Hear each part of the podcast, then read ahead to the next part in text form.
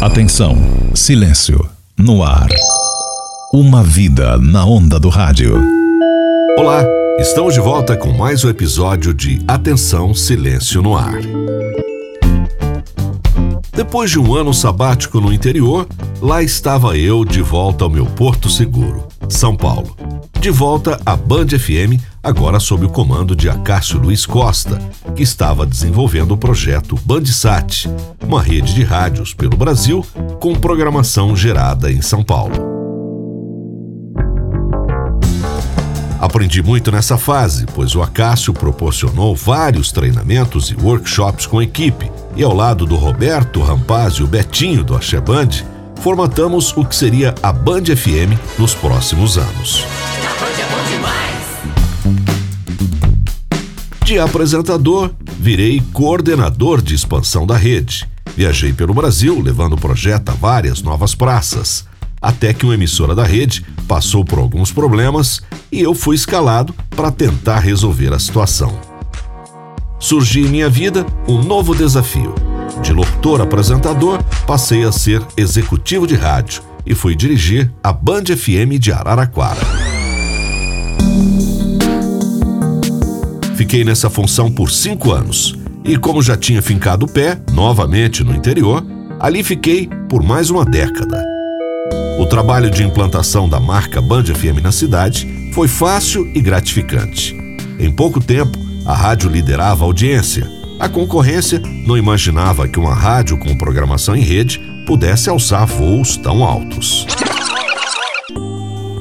Coloquei em prática tudo o que havia aprendido na rede Fizemos shows exclusivos, promoções, enfim, a Band marcava o seu território. Conseguimos formar uma equipe fantástica com alguns remanescentes e novos contratados, vindo de outras cidades com vontade de crescer profissionalmente. Com alguns, eu já tinha trabalhado numa rádio que montamos em São Joaquim da Barra, que de tão bem feita que era, muitos duvidavam que fosse pirata.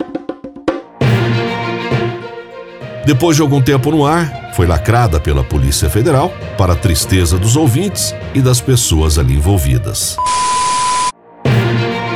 Logo da minha saída do Grupo Bandeirantes, fiquei na cidade de Araraquara.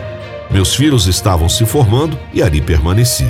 Eu também voltei aos bancos da faculdade e me bacharelei em Direito. Tive experiências muito proveitosas em outros veículos, inclusive na TV, com o programa Casa e Companhia, é ao ar pela TV a cabo. Esse programa me deu uma boa visibilidade no mercado com cobertura de eventos como Casa Cor, um ícone do segmento. Fora do rádio, mas não da comunicação, depois de fazer programas políticos, fui convidado para ser cerimonialista do candidato vencedor.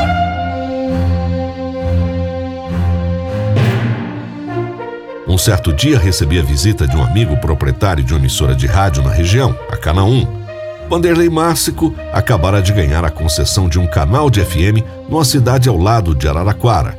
Proposta feita e aceita. Montamos um projeto de rádio com programação adulta para a região. Em homenagem aos bons tempos, passou a se chamar Cidade FM. Durou até o momento que Vanderlei aceitou uma proposta irrecusável de uma igreja e a rádio virou evangélica. Desfiz o projeto, mantive a amizade e o vínculo com os funcionários que viraram grandes amigos. Entre eles, Mário Magu, programador, hoje em Ribeirão Preto, Cezinha Tomás, hoje na PAN, Adriana Sheldon, locutora e hoje psicóloga em Sorocaba, Robson Ramos, na Band FM, entre tantos outros. Pensava eu que ali iria viver para sempre, tanto que no projeto da minha casa construí até um estúdio de áudio.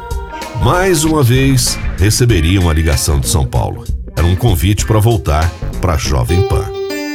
Marcelo Eduardo, então coordenador da Jovem Pan, me convidou para integrar a equipe de locutores da emissora. Aceitei o convite e vim para São Paulo.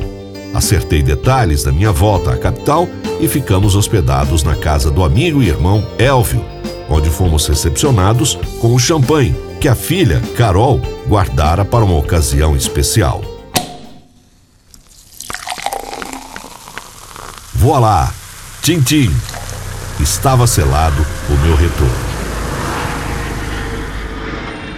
E no início de 2015, eu chegava novamente à Avenida Paulista. Desta vez, para apresentar o Jornal da Manhã. Agora nas vozes de Leonardo Miller e César Rosa. Este é mais um capítulo vivo da história. Caixa Econômica Federal e participantes da FUNCEF terão que arcar com um rombo de 7 bilhões e 700 milhões de reais. Parte do valor será descontada dos contra-cheques de funcionários do banco e outra fatia será desembolsada pela própria instituição financeira. 8 e 42. Repita. 8 e 42.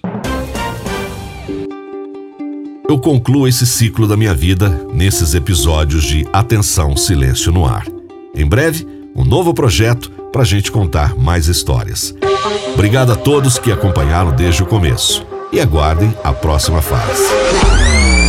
Atenção, silêncio, no ar. Uma vida na onda do rádio.